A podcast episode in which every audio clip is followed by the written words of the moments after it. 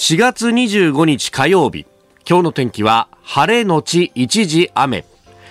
日本放送飯田浩二の OK 工事アップ。朝6時を過ぎました。おはようございます。日本放送アナウンサーの飯田浩二です。おはようございます。日本放送アナウンサーの新業一華です。日本放送飯田浩二の OK 工事アップ。この後8時まで生放送ですえー、今日はね、あのー、夜には雨が降るということでありますんで、まあちょっとね、お帰り遅くなる方は傘を折りたたみでいいのかな？どうなんだろうね。そうなんですよね。今日はですね、うん、次第に雲が広がっていって、夜になると雨が降るところがあるということなので、うん、まあお帰り遅くなる方は折りたたみの傘があると安心ですね。うん、カバンの中にね、ちょっと放り込んでから、えー、出た方が良さそうだなという感じであります。で、あのー、ラジオパークが終わって、そして、えー、昨日はというところで、まあ、早く帰りゃいいんだけどさ、うん、昨日ちょっと、あの、野暮用というかね、えー、ちょっとあってですね、あの、明大前というところに行ってきまして、はい、えー、なかなか私、あっちの方行く機会そんなないんですけど、あの、明治大学のね、えー、教授やってらっしゃる飯田康之さんに、うん、えー、ちょっと声をかけてもらって。そうなんですよね。飯田康之さんのツイッターを見ると、うん、飯田康之さんとこう、飯田さんが一緒に写っていて、これから何かが始まりますってこう、つぶやかれてるんですよね。なんかあの、コンビ結成みたいな感じで、ね、あれだったんですけど、あの、明大の中のメディア表現ラボっていうところのですね、まああの、そのキックオフの講義があるんで、まあ、そこでちょっと、まあ、ちょこっとだけだけどね、えー、喋ってくんないか、みたいな。飯田講師。いやいやいや、こう、講師じゃねえよ。でも、そういうことですよね。まあまあまあ、一応、その、うん、呼ばれた、そういうことになるんだけどさ、いや、講師っていうほど俺が何か喋れるってものもないんでね。ええー、まあ、あのー、なんか、ある意味、OB 訪問でもないんだけど、まあ、お仕事紹介みたいなのプラス、まあ、あの、デジタル化の中でメディアこれからどうしようかね、みたいな話を、まあ、その辺は、あの、井出鈴木さんとちょっとざっくばらんに話すみたいなね、えー、えー、対談形式で、まあ、なんつったってさ、90分の講義で90分全部喋れるわけないじゃない ?90 分って結構長いですよね。でね、これ、あの、アナウンサーっていうのはですね、えー、喋りがうまいんでしょとか、あの、な、ど、いいくらね、時間があったって喋れるんでしょみたいなたいなことをこう言われたりなんかするんですけど、はい、実際問題としては、この番組をお聞きの方はよく分かってらっしゃると思うんですが、私喋るっていうよりも、私質問して喋ってもらうのが仕事なんで、だから、そんなにね、あの、コメンテーターに喋ってもらうんで、あの、実は喋ってないっていう。だほら、去年かな？あの、神宮球場で、お前ちょっと、授業やってみろなんつってね、オープン戦で少し喋らせてもらったことあったじゃないですか。はい、いや、あの時に本当に実感したんだけど、うん、スポーツのアナウンサーは本当に喋るわけよ。すごいですよね、もう。もうね、2時間でも3時間でもロングゲームを喋りきるんだけど、うんうん、我々はさ、あの、スタジオでやってる人間って、実はこう、相手に喋ってもらうことが多かったりとか、なんで、ね、あの、長々と喋るっていうのが実はできないっていうか、スタミナがないっていういうのがね、露呈してしまって、本当1回2回でメロメロになってさ、目の前の選手の名前すら間違えるってことが、そう。だからさ、やっぱりあの90分なんて喋れないわけだ。どうやって行ったんですか、ね、その時間配分的には。時間配分的には、うんうん、とりあえずあの20分渡しますからって言って、20分もさ、もうそれもあの、少々パワーポイントとかを作って。作ったんですか？そうだ、これを見ても、いや、それもあの前に作ったやつをまた使いますんだけどさ。そういうので、こう、ごまかしごまかしね、なんとかなんとかっていう感じだったんだけど、でも、あの、大教室にですね、7、80人ぐらいいらっしゃって、で、あの、ちょっと手挙げてもらって、ラジオ聞いてる人、なんつってね、一番最初に。で、あの、パラパラ手上がるわけよ。おーって言って、まあ、オールナイトニッポンとかね、そういうのが多いんですけど、でもやっぱ、ラジコとか、はい、スマホで聞いてるよなんて人も結構いたりとかしてね。うん、で、あの、じゃあ、あの、朝の番組私やってるんですけど、コージアップ聞いてる人なんて言うと、こう何人かがあるんですけど、おお嬉しいねって、で、後からね、あの、そういう人がさ、あの、講義終わった後に、こう、ね、えー、来てくれて、うんうん、話しかけてくれて、なんつって、ちょっと話したら、いや、実はあの、あの、親父が聞いててとかね。で、父ちゃん聞いてるんで横で聞いてたんですけど、みたいな。そうそうそうそうそう。で、あの、親父とは、あの、ほとんど話が合わなくて喧嘩ばっかしてるんですけど、このラジオだけは唯一、親父と話せるネタなんです、みたいな。あらまあ。家庭内の平和にね、役に立ってると思えば、まあそうですね。ありがたいですね。本当に、うん、えー、あの、昨日黒い服着てたね、名前忘れちゃったっていうか名前聞かなかったんですけど、えー、えー家庭内平和にね、えー、一億になってるとすれば、妨害の喜びでありますし、またあの、先週の一週間というのが、そう、あそこでも話したんですよ。うん、先週の一週間は本当に大事な一週間だったんでと、はい、ラジコのタイムフリーでですね、まだ一週間、聞くことができますんで、えー、えー、いつ聞いても、先週一週間に、6時から8時に日本放送を聞いたことには変わりはないということありますんで、一つ、よろしく、よろしくお願いします。ね。そうそうそう。で、リアルにまた会えるということで言うとですね、はい、ラジオパークで会った皆さんも、え、えー、番組がですね、あの、2018年の4月に開始してから5年が経ったわけであります。うん、で、まあ、あの、5周年もあってですね、6月25日日曜日、東京国際フォーラムホール A で、飯田工事の OK 工事アップ激論有楽町サミット in 東京国際フォーラムを開催いたします。まあ、この5年間の間にね、えー、いろんなことがありました。政権は安倍、菅、岸田というふうに変わわっておりますし、えー、安倍元総理の暗殺事件、えー、去年の7月、そして、えー、この間はね、あの、総理に爆弾が投げられるという、あね、テロ未遂事件もあったということであります。まあ、あの、そのあたりを考えるとですね、民主主義って一体何なんだろうと。で、この社会をね、良くするというところにおいて、えー、暴力を使ってやるというのは絶対に許してはいけないと。やっぱりみんなで話し合って、そしていろんな意見をぶつけ合いながらですね、えー、次に向かって光を見出していくということが何よりも大事だということであります。で、まあ、あの、そのね、一つのきっかけとして、この6月25日のイベントをぜひみんなで一緒に考えていこうじゃないかということであります。はい、で、えー、議論するテーマ大きく分けると政治経済と外交安保に分かれておりまして、政治経済の方には、えー、須田慎一郎さん、宮崎哲也さんをはじめ、えー、高橋洋一さん、飯田康之さん、佐々木俊直さん、えー、そして外交安全保障の部分では、えー、須田さん、宮崎さんに引き続きご出演いただきつつ、えー、三重村健二さん、えー、小泉優さん、高橋杉雄さん、東野敦子さんと考えていこうと思っております。で、さらに私、飯田と、えー、自由民主党参議院議員の青山茂春さんの対談も予定をしております。6月25日日曜日、お昼3時開演であります。えー、ぜひですね、放送では聞けない論客たちの熱いトークバトルにご期待ください。チケットは指定席で税込み6500円。えー、詳しくは番組ホームページをご覧いただければと思います。お電話の場合は共同東京、電話番号は0 5 0570-089922番、0570-089922番、えー、最初自動音声が流れますんで、はい、えー、案内に従って2を押してください。2です。2。1だとあなたとハッピーになっちゃいますんで、2でお願いいたします。はい、ね。えー、ぜひ、えー、一緒に希望を見出しましょう。よろしくよろしくお願いします。飯田さん。んこれ90分多分飯田さん一人で話せましたよ。マジで、うん、そうかな今の流れだと。おオープニングトークも8分はそうなんですよ。ね、本当にね、史上最長かもしれないね。あなたの声を届けますリスナーズオピニオン。この傾向 G アップはリスナーのあなた、コメンテーター、私、田新行アナウンサー、番組スタッフみんなで作るニュース番組です。えー、ぜひメールやツイッターで、え、ご意見をお寄せください。今朝のコメンテーターはジャーナリスト有本香里さん。えー、まずはあスーダンから法人45人退避というニュースがあ夜に入ってまいりました。えー、そして6時50分過ぎニュース7時またぎのゾーンは統一地方選挙の総括。そして7時10分過ぎおはようニュースネットワークのゾーンゾーンは、まあ、その選挙戦の最中、えー、岸田総理大臣が、あ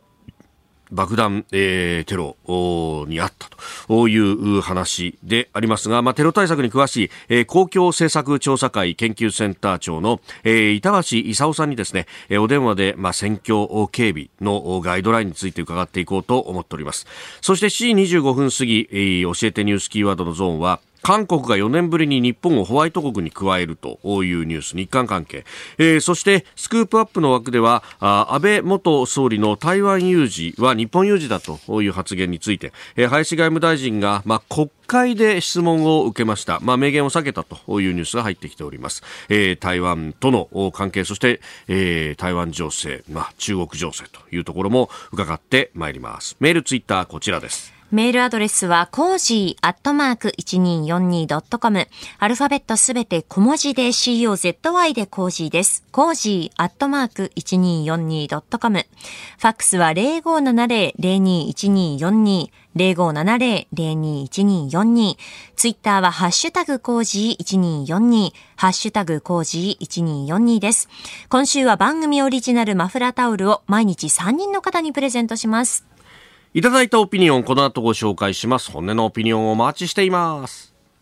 ここが気になるのコーナーです。スタジオ長官各紙が入ってまいりました。えー、各紙のですね、えー、一面トップはあバラバラというところですけれども、えー、産経はスーダン法人退避というのを一面トップで、えー、伝えております自衛隊機45人移送とで、えー、他各紙もですね一面の方で、えー、大きく伝えているというところです。まあ昨日の、えー、夜遅くにねあの総理があ取材に応じてというところ、えー、夜に速報が入ったという形でありました。まあなんとか一面に、えー、間に合うということだったようであります。まあこれについてはね、えー、後ほどまた、えー、有本香さんとね、えー、深めていこうと思っております。で、えー、一方で、朝日毎日、それから日経が一面トップなのが、えー、外国人労働者についてであります。えー、この在留資格特定技能というものについて、で、えー、これが1号、2号というふうに分類があって、まず特定技能の1号というのは相当程度の知識や経験のあって即戦力の一般労働者ということで、えー、最長5年で12分野に限って受け入れると。で、家族の帯同は不可であるというところなんですが、えー、まあ、在留期間の更新に制限がなくて家族も帯同できる2号という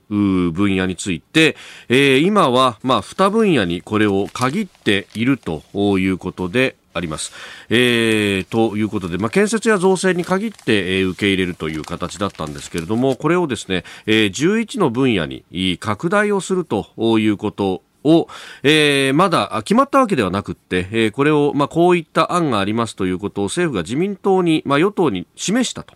えー、いうことを一面で掲げております。朝日新聞外国人労働者永住拡大へ、えー、特定技能2号11分野に人手不足に対応。えー、毎日新聞特定技能2号拡大を外国人長期就労可能に、えー、入管庁が提案と。えいうふうに出てきていてじゃあどういう業種に行くんだろうねというと、えー、11業種ビルクリーニング製造業自動車整備航空宿泊農業漁業、えー、飲食料飲食料品製造業、えー、それから外食介護という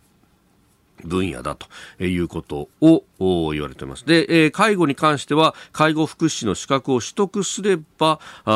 別制度で、無期限就労が、可能ということになっていると。まあ、一応これも分野としては、含めて11分野という形になっているようでありますが、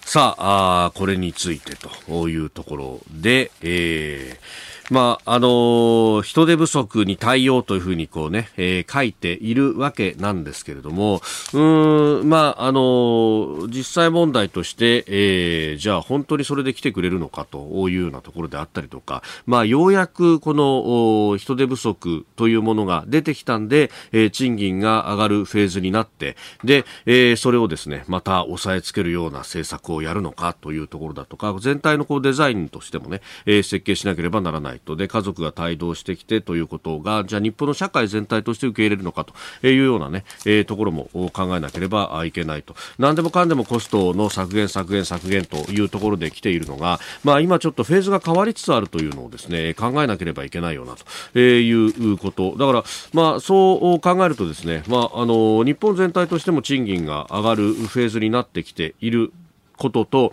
まあ、それから、あのまあ、円安が少し進んでいるというのがあるんで、じゃあ、あの、今までと同じようにですね、コスト削減の流れで、えー、まあ、ある意味、えー、言い方は悪いですが、まあ、安く使うためにですね、えー、人を入れようとするという、このマインドそのものが、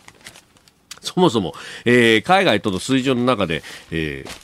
できるのかという話であります。あのそれこそね、外から人持ってこようとしても、結局日本国内よりも賃金が、えー、安くできるのかっていうのが、まあ、この円安であったりとか、えー、全体的なコストが上がっていく流れの中で、うーん、どうなんだろうねと。で、えー、まあ、その辺でですね、あのー、まあ、いろんなことが出てきてるんですけれども、あのー昨日ですね、あの衆議院の決算行政監視委員会で、えー、日銀の上田総裁がうん答弁に至って、えーまあ、参考人として立ってですね。でそこで、まあ、物価の見通しについての話もありました。で、えーまあ、当座物価があ上がるという数字が出るかもしれないというところ。で、まあ、ただ日銀としては、まあ、その先の先を見て、えー、2023年度今年度の後半には、まあ、物価上昇が2%台を割ってくるかもしれないと、まあ、そこで、えー、金融の緩和というのを続けていくんだというような趣旨の答弁をしていらっしゃいました。であの物価についてもですね、まあ、あの4月の数字がゴールデンウィーク明けぐらいには出てきますけれども、まあ、それを見ると、まあ、おそらくはちょっと強い数字が出てくるんじゃないかと、まあ、あの年度代わりで、えー、これを機会に値上げをするというような、えー、企業は増えてき、ていると、まあ、あのそういったことがあるのででね、その辺でですね、まあ、あの、これだけ値上げに関して、ね、えー、大変だと。で、コストがかかってるから企業はこうやって値上げするけれども、そこのコスト削減で、えー、こういうね、えー、長期就労とかも、お視野に入れながら外国人入れるんだ、みたいな話が出て、えー、きがちなんですけれども、その先の先まで見据えないと、これ、えー、入ってくる人たちの人生も背負うことに日本社会としてはなるので、えー、当座のコスト削減だけのためにですね、やるっていうのが、果たしていいのかというのは私は疑問であります。えー、ここが気になるでした。この時間からコメンテーターの方々ご登場です。今朝はジャーナリスト有本香里さんです。おはようございます。おはようございます。よろしくお願いします。ます。えー、まずは今ね、えー、新業アナウンサーがニュースでも読んでくれましたけれども、はい、スーダンから法人45人退避と、うん、えー、夜にね速報が入ってきて、そ、ね,、して岸田総理もぶら下がりの取材に応じてと、はい、えー、いう形で、まあ、えー、あ首都のハルツームというところから北東部のポートスーダンまで、うんはい、えー、まあコンボイというかね、車列を組んで、そして700キロぐらいをかけて走ってた、そうですね。よくこれね。ねまあ、かなりのその戦闘状態っていうんですかね、はい、これさっきあの新業さんにお読みになってたニュースにもありましたように RSF っていうね、はい、もうなんか限りなく正規軍に近いぐらいのすごい武装組織ですよね。はい、だから、まあ、国軍と、はいその対等に戦闘できるぐらいのそうですよ、ね、まあ、内戦状態ですよね、一種のね。内戦ですよね、これはね、えー、間違いなくそうですね。国軍はまた航空機まで出して空爆してる、ねうん、空爆してましたからね、だからとてもじゃないけど、近づけないんじゃないかって言ってたところを、はい、670キロ。ね車列でっていうのはこれはなんかすごいですよね、はい、すごいオペレーションですよね。そこここに検問があってなかなか知事として進まずというところだったけれども、はい、こうやりきったやりきったってことですよね。だから本当にひとまず良かったですね。あと数人なんかいらっしゃるでしょ、はい、えー、えー、えー、えー、しかし、こういうこうね、あの話っていうのが、まあ、情報の管理もしっかりした上で、うん。うん、あの、安全が確保されたところで、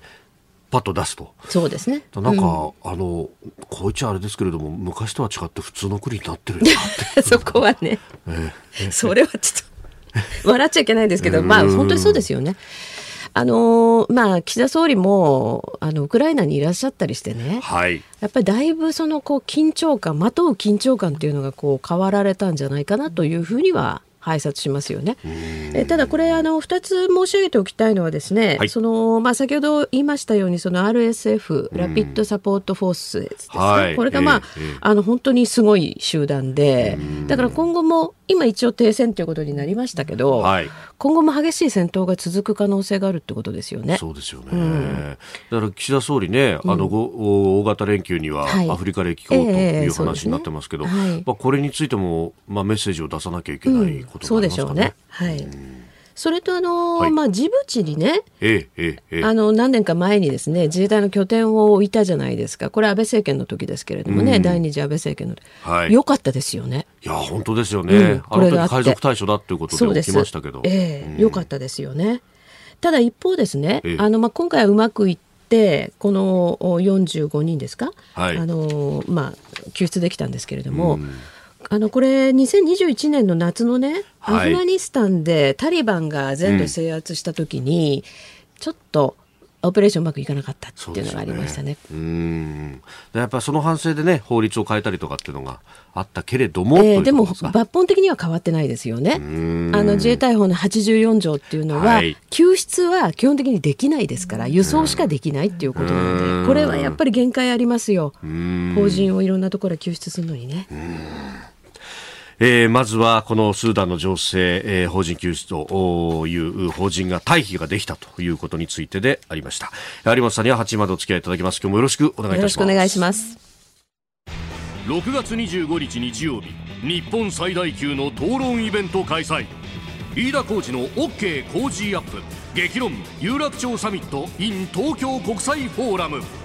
青山茂春須田慎一郎宮崎哲也飯田康之佐々木俊直高橋陽一峯村健二小泉悠高橋杉雄東野篤子。激変する世界で日本はどこへ向かうのか。論客たちが大激論。チケットは電話でも受付中。0570-08-9922 0570-08-9922キョードー東京まで。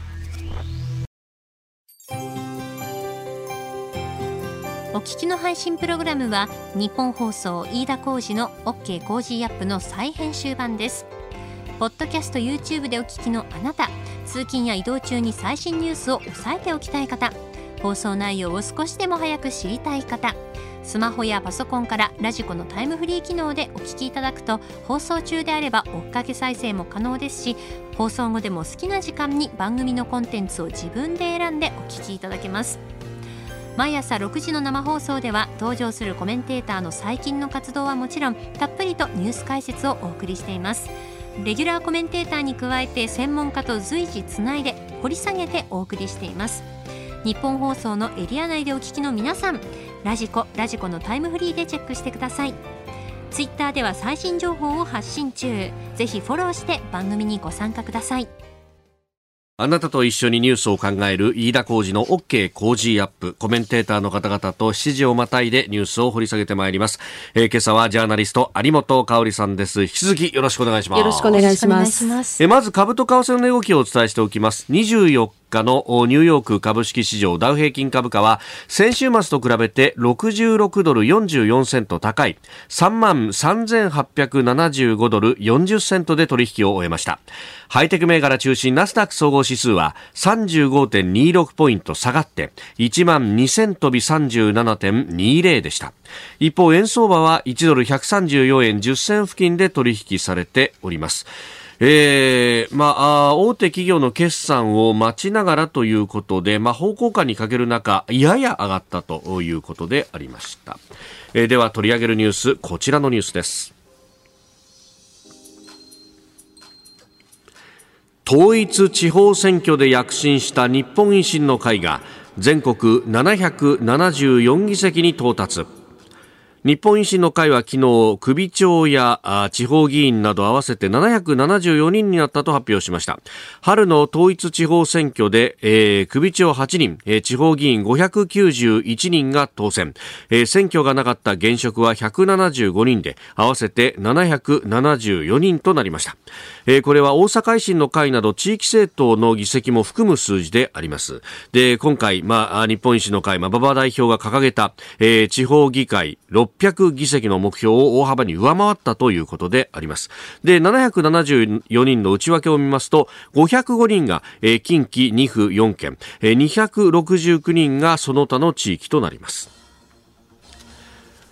まあ、あの地域政党、大阪中心というふうに言われていたところですけれども、うん、それだけではなくなってきたということになるんですかね？そうですね、あのまあ、近畿圏がね、やはりあの今回、まあ、その議席が、え倍増ですよね、結局。そういうことになるようですね。まあ、あの地方議会ではね。はい、で、まあ、その大半が、えー、近畿、2府4県、はい、でまずここがね、そもそも大阪維新の会っていうのは、まあなんとなく東京の方の人から見ると関西だっていうか、イメージなんでしょうけど、はい。大阪だったんですよね。関西というよりもも関っともっと西というよりも大ピンポイント。阪だったんですよね。うん。で例えば奈良とか、京都とか、はい。兵庫とかその辺りにはそんなに出ていってなかったんですね。ええ。これが今回まず奈良ではい。首長を取りましたでしょう。そうですね知事を、うん知事を。うん。これは非常に大きいですよね。ん。それからあの、まあ、これは統一地方選じゃないですけれども、はいあの衆議院の補選もね和歌山取ったでしょ？和歌山一区、うん。ですからじわじわとこの大阪限定みたいに思われてたものが、はい。あの近畿の周りの、おまあ、府県にえじわじわ広がっていってるんですよね。えうーん。まずこれが一つ大きいことと、はい。で近畿以外のところはまだまだ数は限定的なんですけど、ええ。例えば埼玉なんてねはい。立てた候補者みんな通ってますよね。おおそうですよえね、えそれから東京も議席は増えているし、ええ。あの議席まあ、ただ議席増えた数は大したことはないけど、うんうん。でも東京都内の選挙戦見ててね、はい。私は選挙はうまいなと思いました都市部での。都市部の無党派層を相手にした選挙っていうのは、はい。やっぱり大阪で慣れてるかうら、非常にうまいですね。うん。でその特徴は何かっていうとですね、はい。維新はあの、まあ、パーティーカラーがグリーンなんですよね。はい。でこのグリーンを本当に印象づけるように人の塊を作って例例えばその凱旋車もそうなんですけど、はい。結構ねある、まあ、あの東京都心のねはいちょっと狭い道のところ私たまたま車で通ったんですけど、何人かの人間が人で練り歩いてんですよ。ああなるほど、うん。選挙カーとかじゃなくて。なくてしかも商店街を練り歩くとかじゃなくって普はい。通の住宅街の路地みたいなとこ、こんなとこまでっていうところまで結構なんか若い人とかを引き連れてみんな全員緑を着て歩いてるわけ。やっぱりこういうのって人の記憶にすごい残るんです。うんうんうんうん。でしかも自民党のね例えば候補者なんかははい。それぞれみんな好き勝手なこと言ってるわけですよ。ある程度ね。ねはい。そうじゃなくて維新はもうかなりそのワンフレーズに絞ってはい。しがらみのない政治とあー今までの政治を変えようと。もうはい。これを連呼してるわけですね。うん。これはねやっぱりあのそれなりに無党派層はい。をしかも意識に残る選挙をやってる。うん。でさらにねやっぱりこの東京なんかだとそのなんだろうあのイデオロギーというよりもね、はい。ちょっと税金の使い方なんとかしてよとか、ええええそういうところにに潜在的に不満持ってる人いっぱいいるわけですよ。はい。そうするとちょっと自民党じゃなって思ってた人たちの受け皿になるっていう風な形を狙ってますよね明らかに。う。ーん。確かに。で結構こうねピンポイントでここで変えるかもしれない。変えられるかもしれないっていうのを、うんうん。にこう刺さる言葉ですよね。そうです。しがらみがないんですよ、僕らだったら変えられるんですっていうそういうなんかこううまくそういうとこすくい上げてますよね。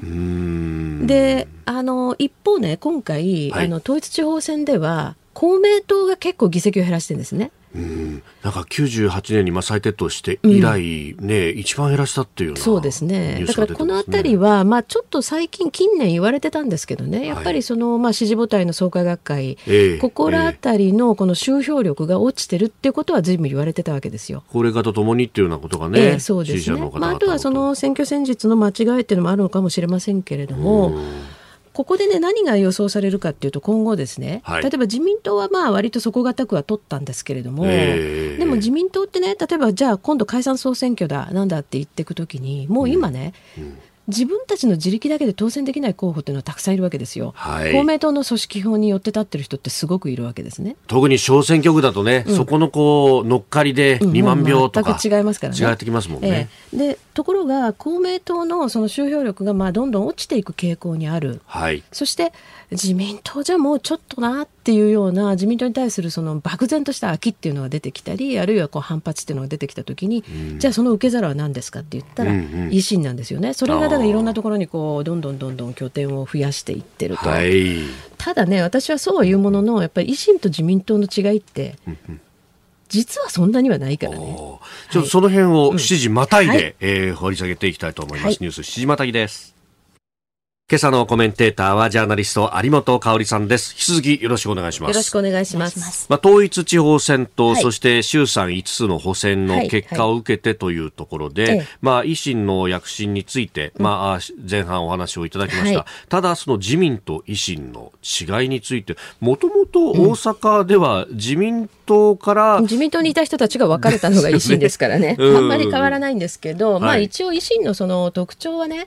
コストカットをするってことですよね。ああはい。行だけど例えばねその、まあ、今、まあ、例えば対中政策とかですね、はい。えー対ロシアとかですね、ええ。そう考えると、ええ自民党の中にいわゆる親中派っていう政治家が多いのと同じように日本維新の会だってそういう傾向のある人はいるし確かにね。ロシアに関してはむしろ日本維新の会はかなり、ね、鈴木宗男さん中心にして、はい。ちょっとどうかなっていうところもあるわけでね。ねだからまああまりねそのじゃあ自民党と対抗する勢力としてっていう期待がどこまでできるのかっていうのは実はわからないんだけどただそのコストカットっていうところに結構惹かれる人はいるでしょうねっていうところなんですようーね。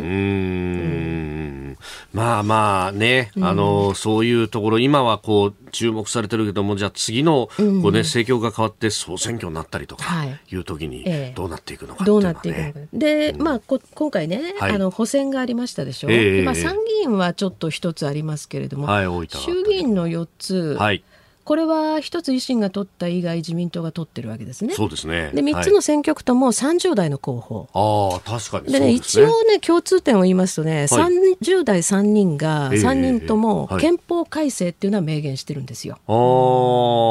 ーこれはね、私はちょっとやっぱり時代は変化したなって感じはしますね。うーんあの今までそういうことはっきり言っても、はい票にならないし、むしろ反発買うからっていうところが自民党の政治家にも多かったんですけどね。はいもう今、そのやっぱりこの危機的状況っていうのをアピールした方がいいと。で、そう思ってる候補が出てきたってことなんですうね。ただ、はい。まあ、補選だからしょうがないという部分もあるけれど、ええ。例えば千葉5区なんかはね、はい。38.25%でしょ？投票率。は投票率が、あまりにも低いですよ。それと本当に、はい。本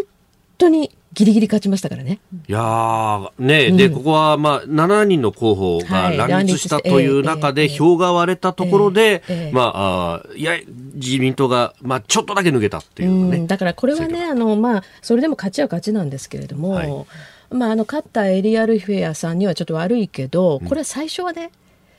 自民党は結構楽勝だと思ってたんですよ。野党が割れてくれたかから。ああなるほどなるほど、ええ勝てるよねっていうか、だまあちょっとそんなに苦労しなくても勝てるよねっていう感じだったんですね。でそこに新人を持ってきました。はいところが全然浸透しないというか情勢調査が悪い。はいそれで、まあ、あの執行部としては焦ってもう大物がもう相次いでバンバン応援に行ったり、はいあのまあ金魚鉢って言われるねガラスのガラス張りのこう選挙カーを走らしてね茂木幹事長そこに乗り込んじゃったりとかね、ええええもうすごいえ応援だったわけですよ。だけど結局2500票差ぐらいでしょ。ええそれともう一つやっぱり気にしなきゃいけないのはですね、はい。浦安市川っていうのは、まあ私昔住んでたこともあるので、ほうほうほう。あそこ人口増えてるとこなんですよ。そうですね、うん。確かに。もうマンションいっぱい建っていねっぱい立って、でその昔からあそこに住んでる実機の人と、はい。それからどんどん新しく行ってる新市民とっていう、まあ、2つの階層の人がいるんですけど、無党派層も結構多いわけですね。うんでここでね要するに自民党は今回どうしてあの候補を立てたのかってことなんです。全くの新人ですからね。そうですね。え、え。うんそれでね、そのえー、と前の園浦さんって、まあ、金銭スキャンダルで辞めたんですけど、はいあの人は前の総,、えー、と総選挙の時にはい。12万票近く取ってうる、ーん。半分取ればいけるなって言われてたんですけど半分まで届かなかったわけですよ。うん。あそこまでやってね、はいこれはやっぱり執行部としてはちょっといろいろ反省しなきゃいけないところがあるんじゃないですかと申し上げたいですね。うーん。まあちゃんと組織作ってとかしっかり政策訴えてっていうよりも感じよりも、はい。ちょっとその要するに園浦さんが金銭スキャンダルで辞めたんで全然違うタイプの人をはい。あの行かせればいいんだろうっていうふうにちょっと安易に思ってしまった節がありますよね。ん。だけどそれはちょっと違うと思うやっぱり有権者としては。で対立候補の、はい。まああ立憲民主党の矢崎さん宮という方。崎さん、はい、この人は元県議会議員でしかもあそこの人ですからなるほど。割と地元では知名度がもともとあるんですよね。うーん。で、えー、とざっくり言うと多分市川市が50万近い人口。はい。でええ浦安が1 5 6万だと思うんですね。おー65万でしょ、はい。そうすると前の園浦さんが12万取ってたってことはまあ5分の1ぐらいを取ってたわけだけれども、うんうんうん今回、うんしうん。えっと5万弱でしょ？5万ぐらいですね。はい、うん。ええええ。そう1割取するとちょっといくらなんでもねっていうところはありますよね。ん。だからこれは勝つは勝ったんですよ、はい。だけどやっぱり反省が相当残る選挙区になったんじゃないかなっっていうふうには思いますね。むしろ無党派層にこそ政策を訴えるとかっていうのが、うん、そうですよ。そういう時代になったかもしれない。だから頑張っていろいろやってたけれどもその訴える中身がね、はい、やっぱりなかなか引き付けがなかったってことでしょうね。でまああの山口2区と4区はもうこれはもう当初から勝てると言われてた、ただ2区も思ったよりはちょっと苦戦ですよね。そうでしたよね。まあ、この辺りは反省、いろいろ材料がありますよね、うんうん、あの、はい、なぜならば解散総選挙近いって言われてますからね。そこですよね。えー、ニュース7時またぎでありました。おはようニュースネットワーク。この時間取り上げるニュースはこちらです。岸田総理大臣が和歌山県で再び応援演説。岸田総理大臣の選挙応援演説会場で起きた爆発事件から1週間となった先週土曜4月22日、岸田総理は和歌山県で再び応援演説を行いました。演説会場では金属探知機や手荷物検査が導入され、警察犬も巡回するなど警備体制が大幅に強化され、数百人規模の警察官が警戒に当たりました。えー、聴衆はおよそ2500人であったということであります。うんうん、本さん、ね、この選挙のあり方というか、えー、でこれでね、またあの補選の結果を受けて、早期解散かみたいなことになってくると、ね えー、ここもちょっとね、急ピッチでやらないといけないところですよね。そうですね。でもまあ、手荷物検査ぐらいはすべきだったんじゃないかな、もともとと思いますけどね。今まであまりにも何もなさすぎますよね。うんまあ、そのあたりにもつきまして、この時間はですね、えー、テロ対策に詳しい公共政策調査会研究センター長の板橋勲さんにお話を伺ってまいります。すでに電話がつながっています。板橋さんおはようございます。はい、おはようございます。よろしくお願いします。よろしくお願いいたします。さあ、まずは、この4月15日の、まあ、岸田総理襲撃事件、まあ、爆弾テロ。えー、これ、警備に関してっていうのは、あのー、どうご覧になってらっしゃいますか？そうですね、先日の警備や警護については、私は大きな問題はなかったと思っています。えこれ以上の警護や警備をどのように行えばいいのかって、これはあの、えー、まあ、非常に難しい問題だと思いますね、えー、それでもこのような事件が起こったということは、やはり選挙における警備の、はい、や警護の限界というのを示したということが言えると思いますね。まあ、あの先ほど有本さんも言いましたように、はい、今回の事件が発生した最大の要因っていうのは、ですね、えー、首相の遊説に際して、演説会場に集まった人たちの手荷物検査が行われていなかったということですね。はい、果たしてこれは警察の責任なのか、政治側の要請なのか。えー、私自身は今回の事件というのは、やはり政治側の責任が大きいと思いますね。まあ、政治側からすると、このね、あの、手荷物検査とかそういう物々しいことやったらさ、人も集まらなくなるしさ、みたいなことに、どうしても流れていってしまうところが今まであったわけですかね。そのようなことだと思いますね。あの、えー、おとといの遊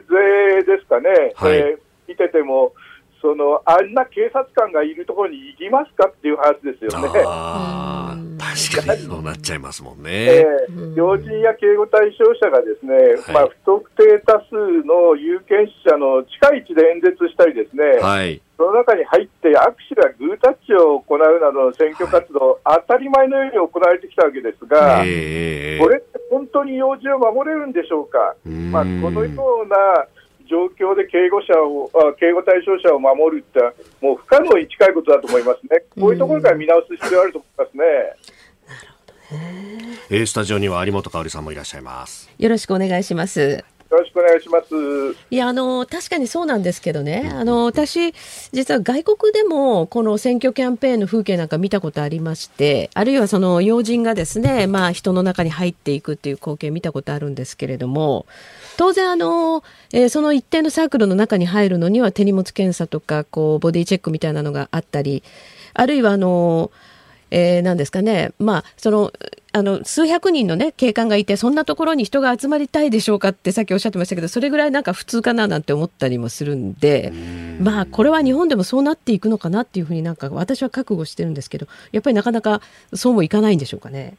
あのね、ええ、選挙というものをちょっと考えていただきたいんですね。はい。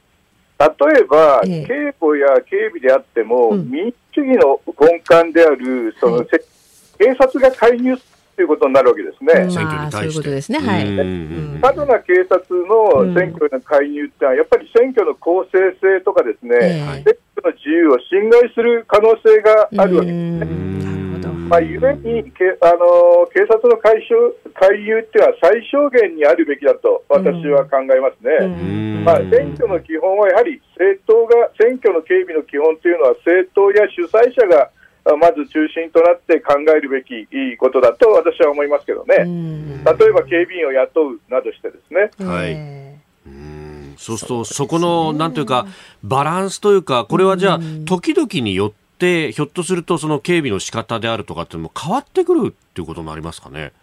そうですね、まあ、今回のように特にあの警護対象者、まあ、現職の首相とか閣僚がいる場合には少し変わってくると思いますが、えええーやはりですねまずあの政治の、これを安倍さんの事件の後にも主張したんですが、はい。政治の側ですね、これ、与野党含めて、それから、まあ、警備の側、うんまあ、警備の側はやはり国家公安委員会に当たると思いますが、まあ、警察が直接やるというよりはですね、はい。えー日本においてはあの政治とその警察との間、ワンクッションを置くために国家公安委員会という制度が設けられていますので、ここがしっかりと議論して、ですねええその警備のガイドラインというものをやっぱり定める必要があると思うんですね。うん。どこまでが政党がやる、あるいは主催者が責任を持ってやる、どこからが警察がやるのかというような基本的なガイドラインを定めてですね、うん。私の方にはやっぱ警護対象者が遊説を行う場合には、少なくともその演説場所、方法などもルール化あをするべきだと思うんですね。例えば、屋内、これ、屋外って非常に警備あの警護が難しいんですね、警備警護が。はい。ですから、屋内の会場で、えー例えば入り口で、えー手荷物検査をする、で中をクリーンエリアにして、そこで、えー演説を行ってもらうと、うんアメリカのあの共和党大会とか民主党大会なんかみんなそうですよね。そうですね、はい。確かに。えそういうふうな方式にして、うん。えー日本でも、まあ、現職の総理や閣僚っていうのはですね、そういう場所で遊説をするということが基本だと思いますけどね。そうで。すね。うん。まあ、そういったね、この選挙の変化っていうものが、まあ、あの、今回に関しては、爆弾テロがあった後も、岸田総理は、えー街頭に同じように立ってやると。これが、あテロに屈しない姿勢を見せるんだっていうような、あことの指摘もありましたけど、岩井さん、やっぱどうなんですかね、そうは言っても、警護側から見れば、これ、えー加盟してよってことになるんですかね？いやいや、あのね、あの、えーあのテロや犯罪に屈しない姿勢を見せるってことは、これ、総理として非常に重要なことなんですね。えええええただね、あの内閣総理大臣っていうのは、はいそのえー党の総裁である前に、やはり内閣総理大臣なんですね。んで、これ、手厚い警護がついてるのは、内閣総理大臣であるがゆえに手厚い警護がついてるんですねそうで。すね。でなぜかというと、あの日本の首相っていうのは、行政権の長であり、うん。まあ、さらに陸海空自衛隊の最高指揮官でもあるわけですね。はい。うん。このような人物にこう何かことが起これば、行政の空白とかですね、ええ。外交安全保障上の問題っていうのが生じる可能性があるわけですようね。ん。例えば、あのーまあ、その際に地震が起こあの首相が何かあったときに地震が起こってしまうとかですね、はい。今回のスーダンのようなあー法人救出があるとかですね、うんそうすると停滞が招く停滞を招くう恐れがあるわけですね。うんですから、首相は自由民主党総裁である前に、1億2000万人以上の国民の命の責任を持っているんですね。ですから、やはりその首相自らもですねリスクを減らす行動っていうのは、私は求められると思うんですね。確かにね。確かにおっしゃる通りですね。うんちょっと遊説多いなって気がしますよね。日本の選挙はね。ええうんそれから、まあ、あの、その先の話になるんですが、今度5月には、まあ、サミットが行われるというところで、ただ、あの、これの、こう、警備警護っていうものは、まあ、あ選挙とはね、えー違うんだというふうに、まあ、板橋さん、あの、指摘されてますけれども、やっぱ、ここは全くメソッドが変わってきますか？これはですね根本的に異なると思いますね、選挙の警備とはですうん。ね、やはり選挙の警備と混同して考えるっていうのは、逆に非常に危険だと思いますね。おやっぱりサミットの警備っていうのは、その蓄積された類似の重要な国際会議が、まあのノウハウを土台に、まあ、今回のサミットについても国際情勢などを加味した警備っていうのが、まあ、粛々ともう現在行われているわけですね。で、これ、決定的に違うのは、要人については極力、その不特定多数から隔離する方策が取られるということですね。まあ、まず近寄れることはありません、一般の人たちが。はい。で、例えばサミット会場とか、まあ、今度行かれるかもしれません、平和記念公園、すでにもうなんかフェンスがあの建てられているという報道がありましたけれども、まあ、その中を常にクリーンエリアに保つわけですね。で、えーまあ、そこに入るためには ID カードや顔認証、手荷物検のチェックなどを受けて、事前に登録した人物しか入れないんですね。まあ、すなわち不特定多数が要人に近づくことはまずできないということから考えて根本的に方策が違うということですね。なるほど。で、えはい、ただし、こういった警備っていうのはですね、うんうん、市民生活を制限することになるんですね。はい。え交通送料の抑制をお願いしなければいけませんし、うんうん、まあその辺は説明しなきゃいけないと。はい。すみません、時間になってしまいました。ありがとうございました。続いて教えてニュースキーワードです。韓国が4年ぶりに日本をホワイト国に加える。韓国で昨日輸出手続きを簡略化する優遇国ホワイト国に日本を加える戦略物資輸出入告示が施行されました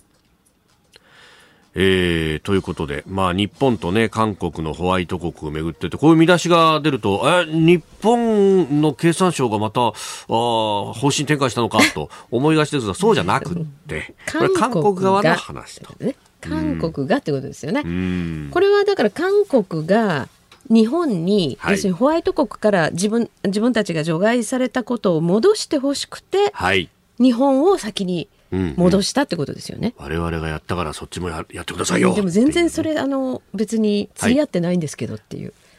まあもちろんね、うん、あの全然影響がゼロじゃないとは言いませんけれども、はい、日本が韓国のねいわゆるホワイト国リストに復帰したからといって、ええ、日本側はそんなにメリットが大きいわけじゃないですよね。まあ一応その半導体とか、はい、あのそういうものを今要するにこう特に自由主義権でブロックしようとしてるじゃないですか。そうですね。ね中国に、えー、流れないようにブロックあの要するにブロックっていうかまあ一種のサプライチェーンをそこでね、えー、完結させようとしてますよね。はい。まあそこで一一定の影響はあるんですけど明らかに韓国側がもう待ってる部分のが大きいですよね。えーで、これに関してはもうそもそもの大元を考えると、はい、じゃあそういう重要な物資が、あの北朝鮮に流れてってるかもしれないじゃないっていうのが、まあ、根本にあったわけですよね。それが2019年の疑惑ですよね。でしかもあれもねあのすぐ簡単にポンとホワイト国から外したわけではなくて、はい、何度も何度も日本側は韓国にちゃんと管理してくださいって言ってるわけですよね。でもし管理が難しいんであれば、こっちからいろいろその、まあ、ご指導申し上げましょうかだとか、ノウハウ教えますよそんなことまで言っていたのにね、はい、そちらの顔だったわけでしょ。う。でそれだけその重大な大量破壊兵器に破壊兵器に転用されるかもしれないものが、はい、おそらく第三国を経由して北朝鮮に流れていたであろう。どう考えても韓国国内で使用するにはあ不相当なぐらいの大量な量を輸入してたわけですよね。はい、だからそこの部分の説明だとかね、はいその改善の、まあ、まあ道筋っていうんですかね。そこがはっきりしてるんですかっていうところですよね日本としては。うん、うん。だからなんかね、あのー、特に先月か、ええ、ユン・ソンニョル韓国大統領が、まあ、来日するタイミングで、はい、やたらとこれを見直すんだ見直すんだみたいなのが、うんね、メディアとかね、え、いろんなところで言ってましたけれども。でもそんなことはどうもないないっていうかね、まあ、もちろんその見直せる環境だったら見直せばいいっていうことなんでしょうけれども。はいい、でもあの、えーと、経産省のね、うん、まあ、人に聞いたんですが、えええいやあの日本がそんな前のめりになってね、うん、あの条件も整ってないのに戻すとかそういうこともないし、はい、それから戻すとしても一定のやっぱり時間がかかるということだというふうに私は聞きましたけどね。まあ、今だってそのきちっと審査をして、うん、でまあ、心配のないものであれば、うん、あの出すよそうそう別に金融してるわけじゃないので、ね、じゃないですね。えーあの、うん、所定の手続きで入れているっていうことであのむしろホワイト国になってた時っていうのが特別な待遇ってことですからね。はい、うんまあそうは言ってもね日本、WHO に、うん、WTO に加盟しているわけで、はいえその国際的なルールにはきちっとのっとって自由貿易をしてるんだと。はい、そうです。うん、でやっぱ取り扱いを注意しなきゃいけないものなわけだから、ええ、あのまあ、当然その手続きに乗ってやりましょうねと。でも韓国については特別に信任してそういう手続きを取っ払ってたわけですよね。うん、でも本当にその信任に当たるかどうかというところが 問題になったと。ね、まあ、えー、特に前政権のムン・ジェイン政権は、まあ、非常に北朝鮮と近いと。近いというふうにね。で、逆に今度これユン・ソンニョル政権に変わって、うん、もう、お新日親米政権なんだから何でもやってあげろみたいなふうになるのもそれはおかしいいやでもね結構政治家の中にもそういう人多いんですよ。えこの人もしそうだったの？っていうふうな感じでね意外な人がね今ちょっと一応名前は伏せますけどね、うん、あのこの前もですねあるところであった、まあ、元閣僚経験者がね、いやいや有本さんね今の政権大事にしなきゃいけないんだよみたいなことを言うわけですよ。うんお前もかっていう感じでね。だから、まあ、安全保障面で考えれば、そうかもしれないけど。騙されれば気が済むんですかと。でね、安全保障の問題っていうのは確かにあるんですよ。はい、あるんですけど、それは韓国にとってだって、非常に、あの、まあ、えー、大事な問題でね、はい、だから別に日本だけが全て何もかも譲らなきゃいけないって話じゃないわけですよ。それから私はねやっぱり非常に大きな問題だと思ってるのはもう一つ、はい、まあ、あの岸田総理がね韓国に今度は返礼で行くとかっていうこともおっしゃってるようですけれども。はいあのレーダー照射ですよ。うんうんうん、あれはちゃんと説明あったんですかね、はい、っていう話なんですね。いやそうですよね。うん、海幕長もね、はい、もう苦渋の決断のような形で、そうですね。ことさら問題にはしないけれどもとおっしゃいましたけど、まあきちっとここは調査してもらわないと困りますもんね。そうなんです。だからこのまあホワイト国リストから外したのも、うん、要するに戦略物資が適切に扱われてなかった、うん、そして日本に対する敵対的行為を行為をした、この二つはやっぱりもっとちゃんと説明してもらわないと国民も納得いかない。ですね。続いて、ここだけニューススクープアップです。この時間、最後のニュースを、スクープアップ安倍元総理大臣の台湾有事発言をめぐり林外務大臣が明言を避ける昨日行われた国会衆議院の決算行政監視委員会の分科会の中で、えー、岸田総理大臣退任後に安倍元総理が台湾有事は日本有事だと訴えた発言をめぐり議論となりました。でこの発言について質問を受けた林外務大臣は政府としてのコメントは差し控えたいと述べるにとどめたということです。立憲民主党の原口和弘さんが質問したということですけれども、うん。はい、まあ、政府として明言を避けたという形になりました。うんうんまああの確かにね、安倍総理も、その総理をお辞めになってから、うん、まあ割と自由になってからのご発言ではあったわけですけど、うん、ただ、あの時からもさらに情勢は悪くなってるわけですね。えー、ですから、これ、林外務大臣がですね、まあ、閣僚としては一応安全運転な答弁で終始したんですけど、はい、でもね、私やっぱり何か牽制の一言ぐらいはあってもいいんじゃないかな、よかったんじゃないかなというふうにも思いますね。あの例えばあのもちろんその安倍元総理の発言の真意ということをその、まあ、閣僚が、ね、何か代弁するということはないけれども、でもね、台湾で何かあったら、これはもう日本は直ちに日本の有事ですよね、それは間違いないわけですよ。はいだからそこの部分はあのちゃんとそういう解釈だよと。つまり台湾で何かあって台湾海峡がねえー、通行できないってことになったらば、はい、日本にはもうエネルギー入ってきませんからね。そういうことになります、ね、えー、私たちの生活っていうのは立ち行かなくなる可能性があるわけですね。そのあたりのことというのは国民にもこうなんていうかなある程度警鐘を鳴らす意味でも、うん、まあ言ってもよかったでしょうし、うそれからあのまあ平和的に解決されることが望ましいんだというような答弁をしてましたけど、はい、もうそういう抽象的なことじゃなくてね、やっぱり中国に対しての牽制の一言というのは私はあってほしかったなというふうに思います。うん。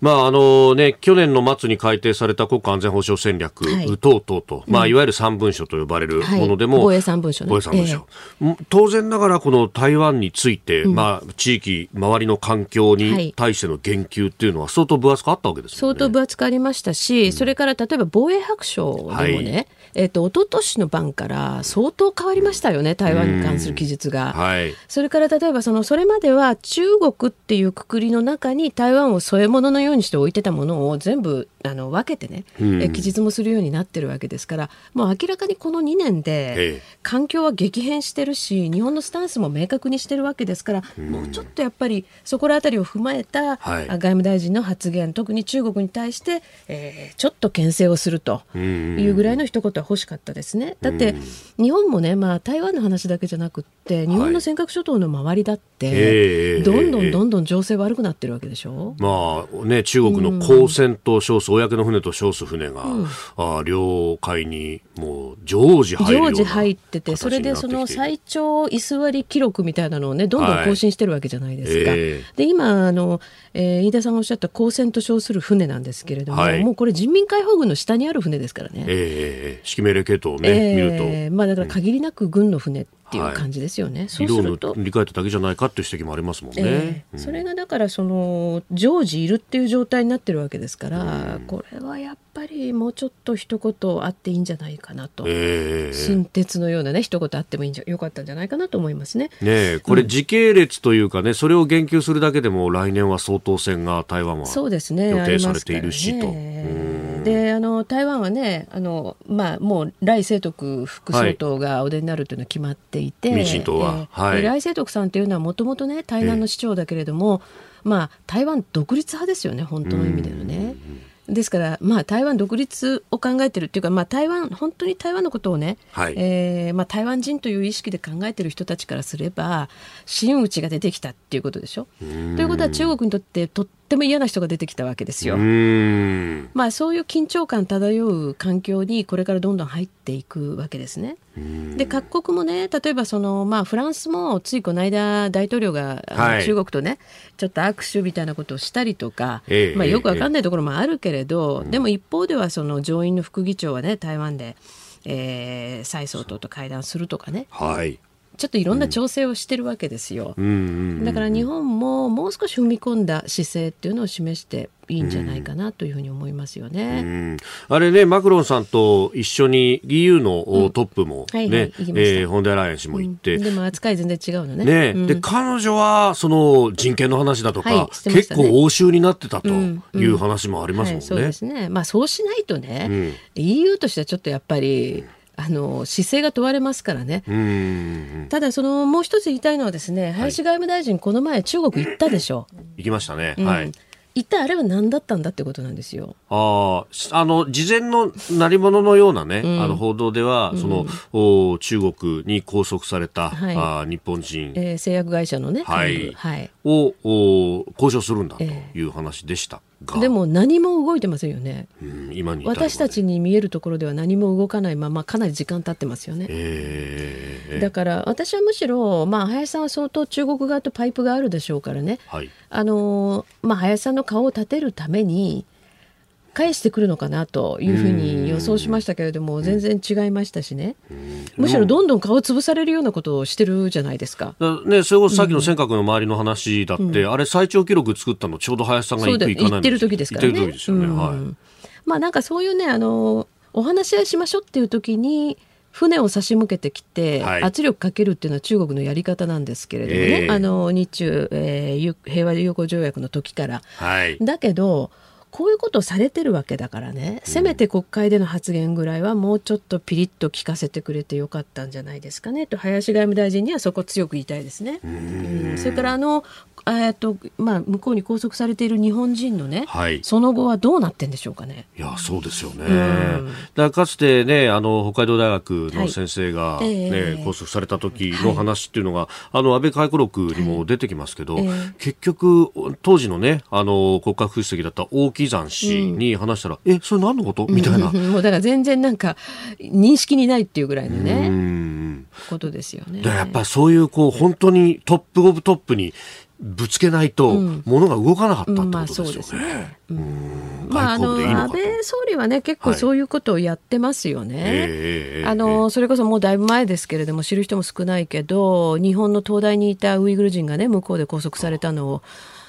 あの安倍さんは総理を辞めた第一次政権から辞めたばっかりの時に来日してた胡錦涛に朝食会でそれぶつけてあの実際に救出してるわけです、まあ、日本には帰れなかったんですけれどもね、だからこれを世界中のウイグル人は結構安倍さんに対して恩に来てるんですよね。実際にウイグル人を中国のまあ刑務所から助け出した実績のある政治家はいないということを言ってますからね。なるほどうん、だからまあそういうことも含めてもっと林さん本当に向こうのトップとかあるいはまあ自分のカウンターパートであるまあ外交責任者に対してもっと強く迫ってもらわないと帰ってこないですよね。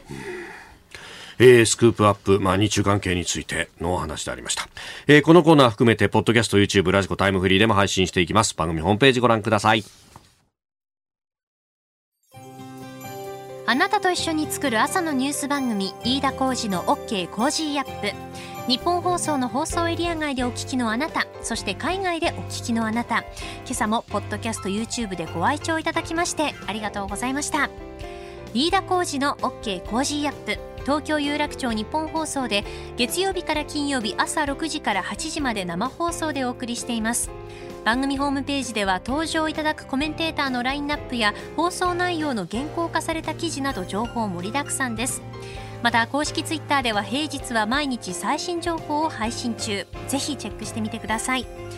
そしてもう一つ飯田浩司アナウンサーが「夕刊富士」で毎週火曜日に連載中。飯田浩二の「そこまで言うか」こちらもぜひご覧になってください。忙しい朝そして移動中ニュースを少し深く知りたい時ぜひ AM、FM、ラジコはもちろん日本放送のポッドキャスト YouTube でお楽しみください。